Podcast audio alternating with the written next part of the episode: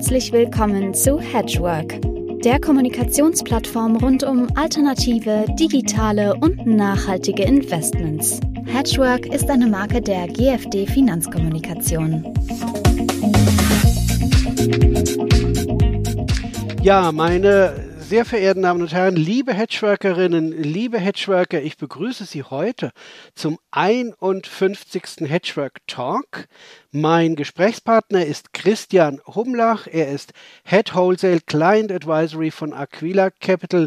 Hallo Christian. Ja, hallo Uwe. Ja, äh, paar Takte zu Aquila, ähm, ein, ein Gigant aus Hamburg, hätte ich fast gesagt.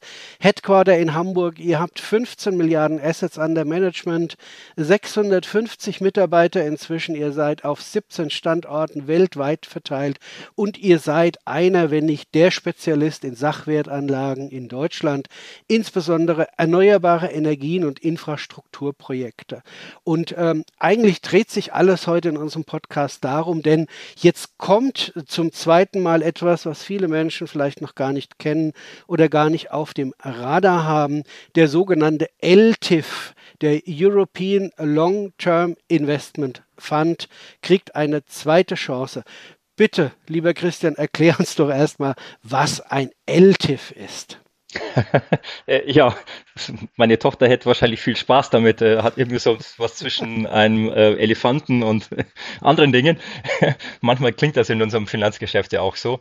Ähm, da vielen Dank auch, dass du dich hier engagierst. Ähm, in erster Linie eben auch eine Möglichkeit, um in Möglichkeiten, Investmentmöglichkeiten zu investieren, ähm, die es so bislang für den Privatinvestor nicht gab und etwas, was mich wirklich sehr berührt ähm, sag jetzt mal, auch Investments gegen den Klimawandel zu tätigen. Es sind Sachwerte, es sind nicht liquide. Ein Solarpark, ein Windpark, wie auch immer, äh, sind bislang eigentlich nicht wirklich investierbar und oh, ich finde es ganz schrecklich eigentlich.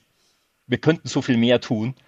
Ähm, und ich muss meiner Tochter irgendwann mal erklären, sagen, ah, wir hätten das Geld gehabt, auch der Wille war da, aber wir mussten noch ähm, ein paar Formulare mehr ausfüllen und die Abwicklungsprozesse hatten nicht so funktioniert, um äh, Hitzewellen, Dürren, Starkregen zu vermeiden. Ja, Holland gibt es nur noch zur Hälfte. Das klingt alles schrecklich, ähm, aber es ist tatsächlich so, dass wir eigentlich keine vernünftigen Anlagemöglichkeiten haben, ähm, weil eben es regulatorisch ein Chaos ist.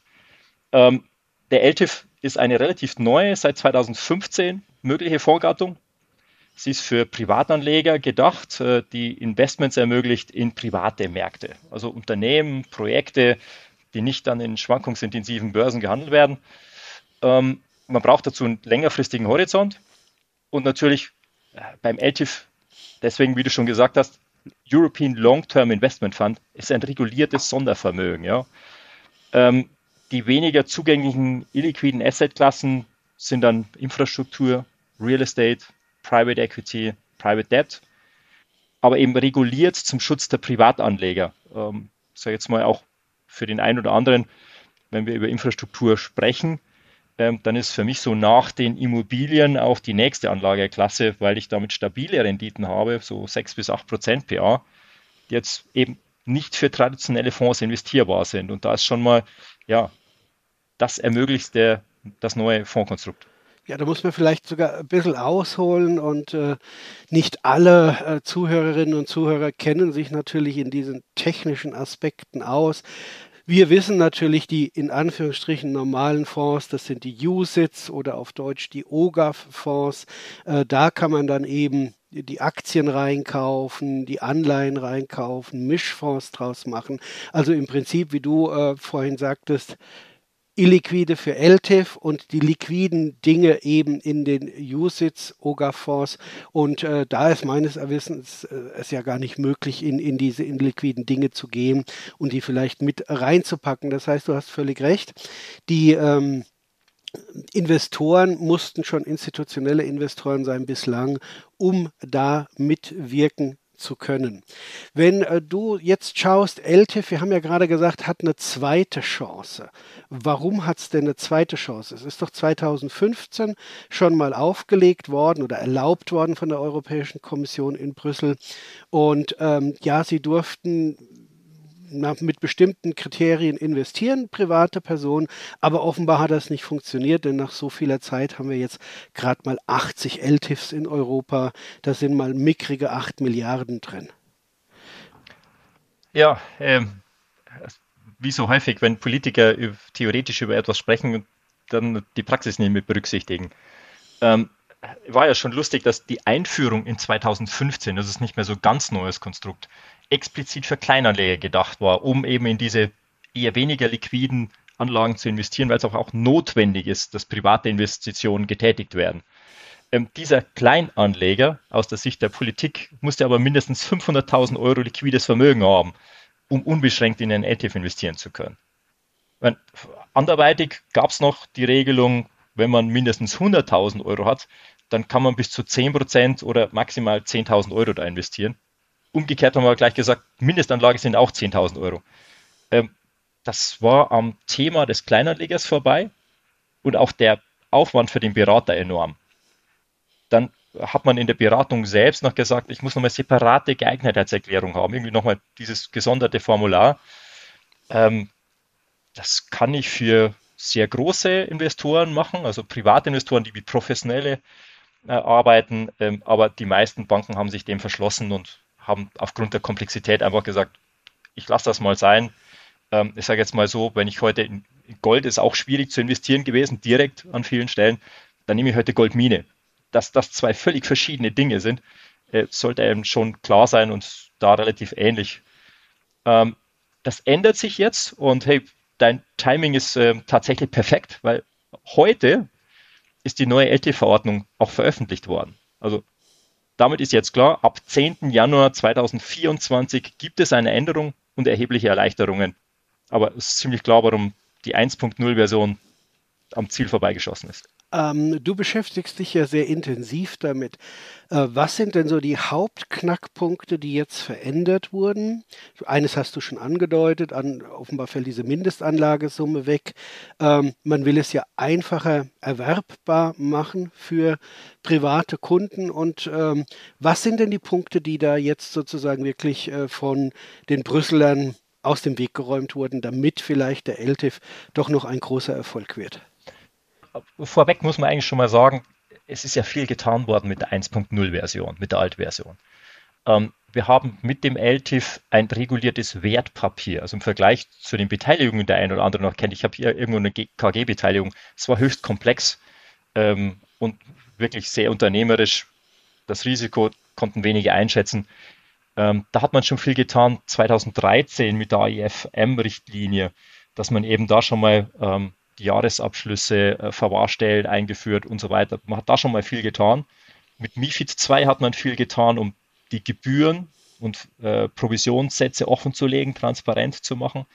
Und den dritten Schritt ist man dann auch mit dem LTIF 1.0 gegangen, um schon mal zu sagen, das ist ein Sondervermögen als Wertpapier wie ein normaler Fonds, der dann auch steuerlich Kapitalerträge ist, anstatt Beteiligungsergebnisse äh, zu haben. Da hat man schon sehr viel getan. Und ähm, trotzdem waren eben noch ein paar Feinheiten da. Ähm, eben die Beschränkung des Mindestvolumens, Mindestordergröße, Beratungsprozess. Das ist die eine Seite, ähm, die aber auch dann eben jetzt die Nachfrage von Seiten der Berater erhöht. Und auf der anderen Seite hat man es auch für die Asset Manager leichter gemacht. Ähm, das Wesentliche, dass man die Vorschriften für die Assets gelockert hat. Also die Investmentgröße musste mindestens 10 Millionen Euro sein pro Projekt. Da muss ich auch die, äh, das, fast das ganze Projekt haben. Ich muss aber auch gleichzeitig Diversifikation ermöglichen. Auch das ist der LTIF. Heißt mindestens 10 Investments tätigen. 10 mal 10 Millionen, also ich brauche schon mindestens 100 Millionen, um so einen Fonds überhaupt auflegen zu können als Asset Manager. Ähm, das war schon eine gewisse Hürde, das hat man gesenkt. Eben auch äh, die Art der Beteiligung dazu. Und äh, was man auch gemacht hat, äh, es gibt jetzt so die Möglichkeit von Funds, von Dachfonds, so dass ich bis zu 100 Prozent sogar in Zielfonds investieren kann, sowohl in andere LTIFs wie auch in USITS-Fonds, so dass ich eigentlich ähm, sehr viele Möglichkeiten habe, um das Produkt zu strukturieren. Also es hat Vorteile für den Berater und für den Kunden, aber auch für den Asset Manager und den Anbieter von diesen Fondslösungen. Mhm. Ähm, ja, ich habe ein paar Fragen im Kopf, fange ich mal mit der, mit der ersten an. Ähm, Was könnten denn da für Volumen auf die Branche zukommen? Wir haben ja gesagt, in 80 LTIFs sind im Moment 8 Milliarden drin. Wir wollen die Transformation hin zu Clean Energy, Gott weiß was, also wirklich äh, ist ja eine Mammutaufgabe. Wir brauchen ja ganz andere Summen. Ich glaube, in Deutschland sind in Sachwerte Spezialfonds, wenn ich das richtig gesehen habe, im Moment so rund 150 Milliarden drin. Nur mal so, dass man ein Gefühl kriegt, in offenen Immobilienfonds sind 130 Milliarden drin drin. Ähm, was denkst du, kann in den nächsten Jahren in diese Branche dann in Renewables, in Infrastruktur etc. etc. akquirieren? Da muss ja doch gewaltig was kommen. Ähm, ja, es, es müsste. Ähm, es ist eine tolle Anlageart ähm, und diesen Zugang ist im Moment praktisch nicht vorhanden in den mhm. Depots. Ja. Ähm, es macht ganz viel Sinn. Gerade 2022 hat einem ja gezeigt, Aktien und Renten haben eine hohe Korrelation. Das Ergebnis war letztes Jahr desaströs. Ähm, wie schaffe ich es hier, Stabilität in mein Portfolio reinzubringen, Diversifikation reinzubringen? Ähm, das sollte eigentlich genügend sein, um zu sagen, mal 5 bis 10 Prozent des Depotvolumens mit hineinzunehmen. Da bin ich dann eigentlich in der Größenordnung, wie du es gerade genannt hast, mhm. bei den offenen Immobilienfonds. Das sind so 130 Milliarden. Ähm, und das sind auch nur 15 bis 20 Fonds. Das sind nicht viele. Ja? Ähm, so in die Größenordnung könnte das langfristig schon wachsen. Es Gibt auch ein paar, die das ähm, schon kommuniziert haben. Ich sage es mir ganz simpel, von den 10 Milliarden ausgehend erwarte ich die nächsten drei bis fünf Jahre eine Vermehrfachung in jedem Fall. Ja? Mhm. Und in Deutschland haben wir bislang noch Nachholbedarf. In Frankreich, Italien ist man da schon ein gutes Stück weiter und hat eigentlich schon viel mehr dort investiert. Mhm. Wie, wie, muss ich mir das vorstellen als Privatanleger? Ich weiß natürlich, wenn ich in einen normalen USITS-Fonds, ich kaufe mir einen weltweiten Aktienfonds, da weiß ich ungefähr, was drin ist. Ja, da ist eine Benchmark und dann weiß ich, der Fondsmanager kauft da Aktien, weicht ein bisschen von der Benchmark ab, will ein bisschen einen Zusatzertrag erzielen. Hier macht der Fondsmanager ja, ich weiß jetzt nicht, der kauft da fünf Brücken und da kauft er 20 äh, Windräder und hier kauft er. Ähm, wie muss ich mir das technisch vorstellen? Weiß ich als Anleger dann, was in meinem Fonds drin ist, zumindest so ungefähr dann eben auch. Und dann ist es natürlich auch von der Handhabung her etwas ganz anderes, ein paar Aktien einzubuchen irgendwo, als hier jetzt auf einmal zu sagen, hier, das ist jetzt äh, ein Anteil an einem riesigen Photovoltaikfeld. Also gibt es denn überhaupt schon diese Anbieter der Infrastruktur dafür? Ähm, das ist in der Tat das ist ein großer Unterschied und da müssen wir diesen Weg noch gehen. Ähm, Im USITS-Fondsbereich, im liquiden Bereich, ähm, ich kriege neue Investments, dann investiere ich in die Aktien, Renten. Eins zu eins ist relativ einfach. Spätestens, wenn man mit Immobilien zu tun hat, dann weiß man schon, genau die gleiche Immobilie nochmal nachzuinvestieren, geht halt nicht mehr. Ja, das ist limitiert. Ähm, gleichzeitig kann ich es auch nicht sofort wieder verkaufen.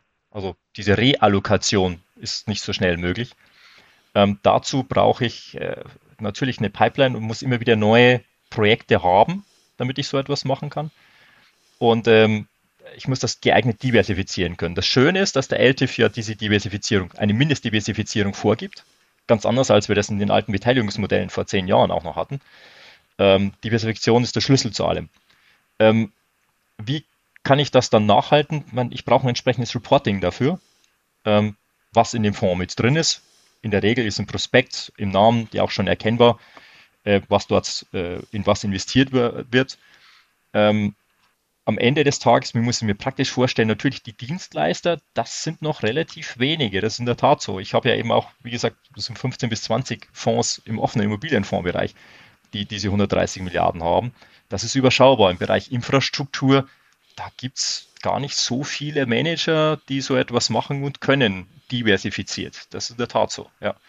Aber ähm, das ist auf dem Weg. Man, wie das immer so ist, wenn ein Markt in Bewegung ist, wenn man sieht, da tut sich etwas, dann öffnen sich auch neue Potenziale und die werden dann auch genutzt.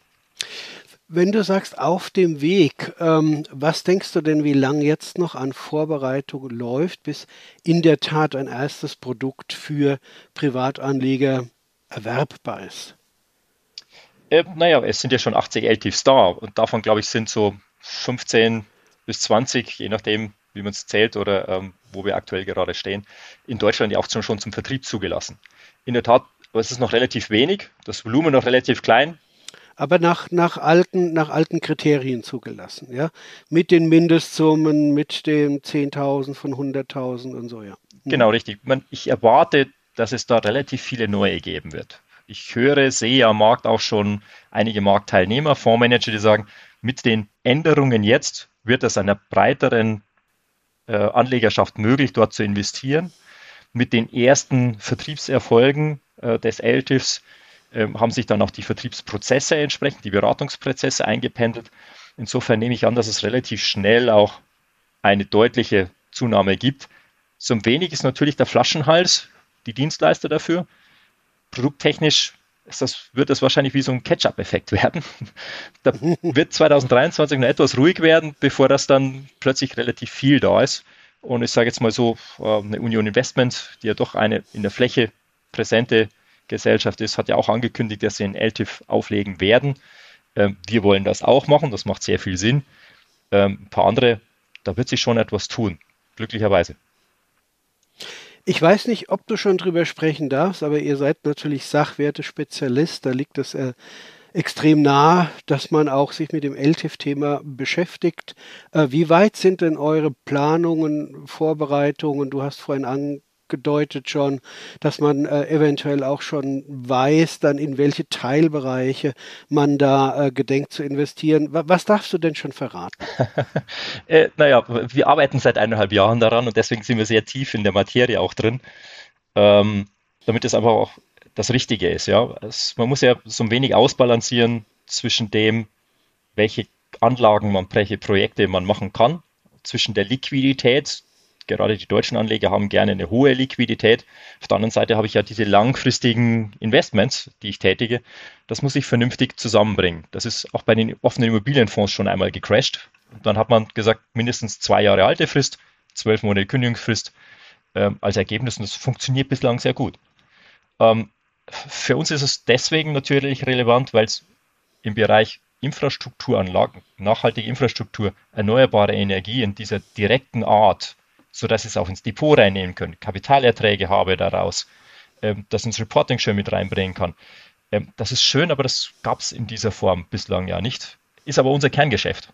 Ja, die letzten zehn Jahre haben wir uns dahin entwickelt, ähm, dass wir heute eines der größten Portfolios erneuerbarer Energie ähm, zu uns zählen dürfen. Bildlich, für die, die sich nicht so mit auskennen, es sind ungefähr über 900 Windräder gut 200 Solarparks und da spreche ich jetzt nicht von diesen kleinen Aufdachanlagen, sondern von den großen Sachen, das sind 20, 30.000 Fußballfelder groß. Ähm, 200 kleine Wasserkraftwerke in Europa, ähm, das ist schon etwas. Wir haben in Energieeffizienzprogramme investiert, Energiespeicher, Batterien, ja, einer der Knackpunkte der Energiewende. Also im Prinzip auch alles, was mit der Energiewende zu tun hat, aber auch alles Dinge, die ein klassischer USITS-Fonds nicht investieren darf. Nicht direkt. Ähm, weil man dort immer das Risiko des Unternehmens, des Managements hat. Für Immobilien hat man diese spezielle Art geschaffen. Wir haben dann auch mal gesehen, dass solche Sachen, ein Solarpark ist auch nicht mobil, aber ein Immobilienfonds darf nicht investieren. Und äh, wir haben uns dann erstmal auf professionelle, institutionelle Anleger, Versicherung, Pensionskassen spe spezialisiert und sehen natürlich mit dem LTIF, das ist etwas, wo man auch unsere Clean Energy Expertise mit hineinbringen kann. Ja, mit dieser regulierten neuen äh, Form, flexibel, äh, da können wir unsere Erfahrung mit einbringen und das werden wir dann auch tun. Meine, unsere Mission ist die Dekarbonisierung, ja, essentielle Investments, um ähm, ja, die Welt vielleicht zu etwas Besserem zu machen, zumindest was Energie und CO2 betrifft. Und ähm, da ist es naheliegend, dass wir so etwas machen und eben auch diversifiziert anbieten können, weil wir diese ganzen Dinge schon machen geografisch diversifizieren können. Klimawandel ist etwas, was unter Umständen auch Auswirkungen hat. Mein Windrad in Brandenburg hat jetzt Wind, aber der Klimawandel vielleicht in Zukunft nicht mehr. Ja? Ähm, das sind so Dinge, Diversifikation ist für mich immer das A und O. Deswegen auch Windkraft, Solarkraft, Wasserkraft in, einen, in ein Portfolio, in einen Fonds zu diversifizieren, technologisch zu diversifizieren. Das sind Dinge, die wollen wir damit einbringen und die sind technisch dort möglich. Also soweit kann ich das sagen. Das, was möglich ist, wollen wir dann auch nutzen, um es sinnvoll als Portfoliobaustein einzusetzen. Äh, ein wunderbares Schlusswort. Ähm, ich glaube wirklich, es kann mit LTIF 2.0, ich nenne es mal so, eine große Welle kommen, zumal natürlich äh, das Thema Klimawandel, auch wenn es manchmal von Tagesereignissen unangenehmster Art überschattet wird, äh, immer wieder bleibt und äh, einfach eine Lösung braucht. Privates Kapital muss mobilisiert werden können für dieses große Projekt. Äh, ich werde das äh, natürlich mit großem Interesse weiterverfolgen und lieber Christian, vielleicht, dass wir einfach in einem Jahr nochmal über das Projekt sprechen, wie weit es dann schon ist, ob vielleicht auch dann schon die ersten äh, Ergebnisse vorliegen und die ersten Erfahrungen. Ich drücke auf jeden Fall erstmal die Daumen, dass in dieser Vorbereitungsphase alles gut läuft und dass die Produkte alle gut an den Markt kommen, auch eures. Also ganz herzlichen Dank für das Gespräch und die Erkenntnisse daraus. Danke auch dir, lieber Uwe. Ja, gerne in einem Jahr wieder und äh, ich glaube daran, dass es für die Anleger etwas bringt uh, und dass die Umwelt auch etwas davon hat. Was wollen wir mehr? Was wollen wir mehr? Danke. Bis dann.